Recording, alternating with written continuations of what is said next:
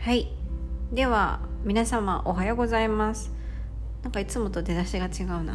このラジオでは私まっちゃんが自分の選択を信じて日常豊かに面白くをテーマに片付けシンプルライフ日々の学びについてほぼ毎朝10分ゆるくお話をしていきます。掃除や片付け朝活のお供にぜひ聞いてみてください。はい。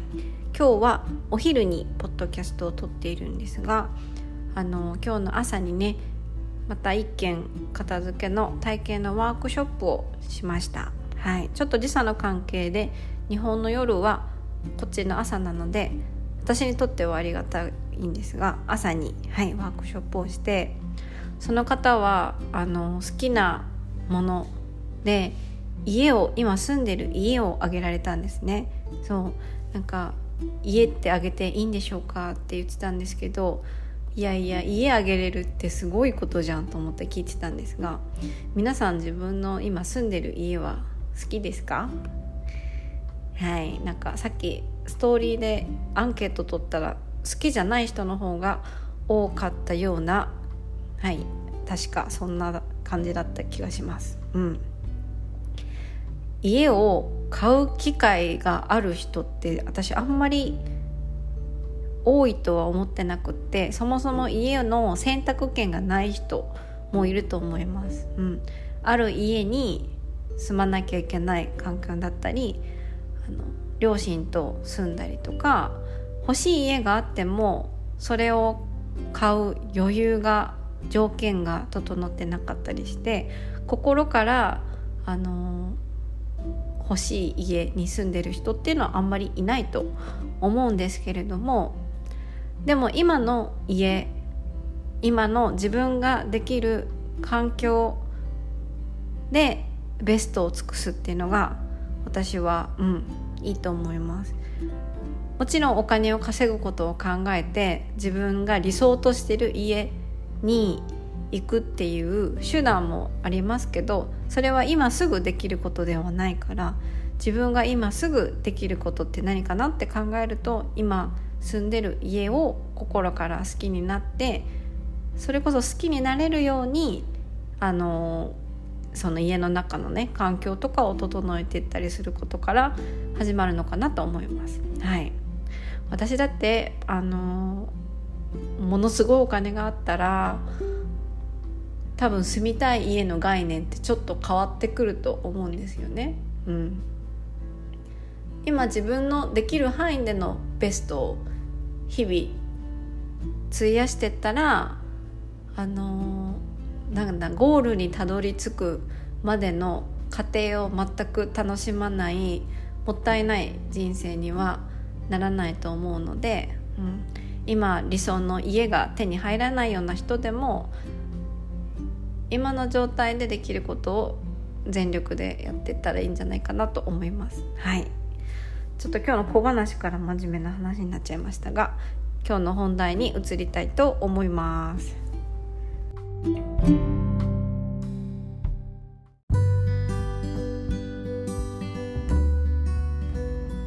はい。では今日のテーマはですね目を背けると同じことを繰り返すです、うん、今日のそのワークショップの中で受けてくださった方がうち私が導いたわけでもないんですけどご自分ではっって気づいてそうあこういうことですねって学んでくださったことがあ私もそうだなと思って そういい話をしてくれたと思って今日はそのポッドキャストでこのポッドキャストでそのことをねお話ししようと思います。はいというわけであの目を背けると同じことを繰り返すっていう話なんですがこれ皆さんご存知だと思うんですよ。ご存知だし経験してることもあると思うんですよね。あのいわゆるまあ仕事とか日常生活でこう失敗をした時にやっぱり失敗って隠したくなるし正面切ってあの反省したりとかするのって結構しんどいですよね。結構しんどいしできたらしたくないことだから時々逃げたくなることもあるんですけど多分皆さん経験とか感覚でしっかりそこで反省をしたりとか学びをしないと同じことを繰り返してしまうからうんなんか反いわゆる反省というかなんでそれが起こったのかっていうのを考えら考えられると思うんですけどこれは実は物に対しても一緒でそう片付けにおいてあのー、物をねどんどん捨てれる人っていうのは結構いると思うんですよ一定数私みたいに。あのー、結構捨てるのって物を減らしていくのって快感になるんですよね。なんでかっていうともう明らかにその捨てくものの数がこう目に見えてわかるからゴミ袋の数が増えたりとかねあとすっきりするからこう快感になってって止められなくなってくるんですよ。うん、それでまあどんどんどんどん捨ててくんですけどちゃんと物と向き合わずに目をそらしたまま物をどんどん捨てていくと何が起こるかっていうと同じものを買います。はい。なんやねんって話なんだけど。そう同じものを買ったりとか同じ過ちを繰り返します。うん。前私がお話しした通り手放すのが結構しんどいとか手放すのにあのなんだ涙ちょちょぎれるぐらいの思いをした人の方がもう同じ思いはしたくないと思って買う時に物を家に入れる時にすごく考えるようになるんですけど物をそう手放す時に目を背けたままポンポンポンポン捨ててくとあの何を捨ててたのかとか何で私はそれを捨てたのかとかそういった新しい学びみたいなものがないから同じものを買ってでまた捨てるっていうその負のサイクルにね入ってしまいます。はいだからあのもちろん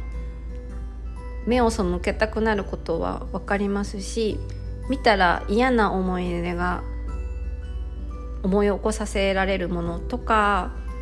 なんで私こんなもの買ってしまったんだろうっていう自分のなんだ過ちみたいな 自分の過去の失敗みたいなものに目を向けなきゃいけないのはもちろんしんどいんですけど、うん、前に進むためにはしっかりとそれを受け止めてあの失敗失敗って受け止めるんじゃなくてそう。あのエジソンじゃないですけど。そうあのなんでそうなったのかっていうのを考えてじゃあ次はこうしようっていう、ね、いい意味で捉えてそういう教訓を教えてくれたものだって捉えて、うん、手放すと同じ失敗を繰り返さないようになります。はい、そうすると物を次買う時とかにすごく熟考したりとか例えば失敗から学んだ知識を生かしてより自分の好きなものに出会えるあの確率が高くなったりとかします。はい、例えば具体的な話をすると例えば5万ぐらい出して黄色のなんだ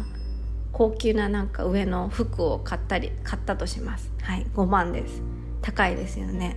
でもその黄色の服が似合わないって自分は買ってから気づいた、うん、でも5万だしどうしても手放せれない。しかもその失敗をした自分が嫌でずっと押し入れの奥にしまっている、うん、で捨てる時にまあまあいっかと思って思い切って捨てるとしますよね、うん、そうするとなんでその服がを結果捨ててしまったのかっていうことは忘れてしまうんですよ。そう目を背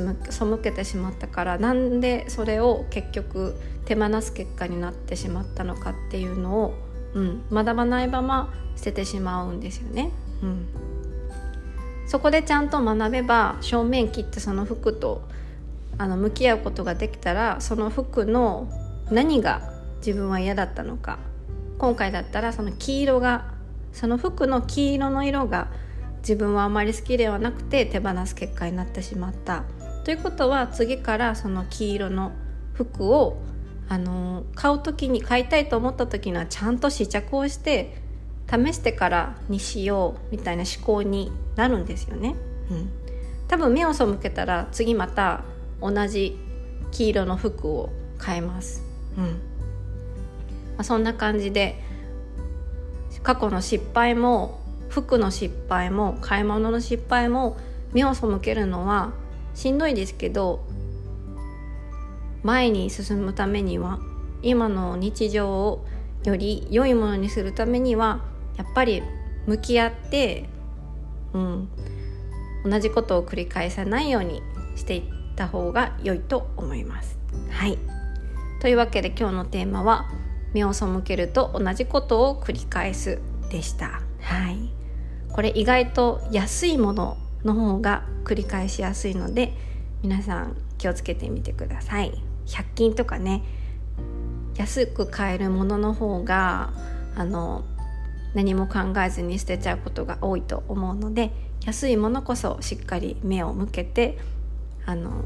同じことを繰り返さないようにしてみてください。はいではここまで聞いてくださってありがとうございました。また次回のラジオでお会いしましょう。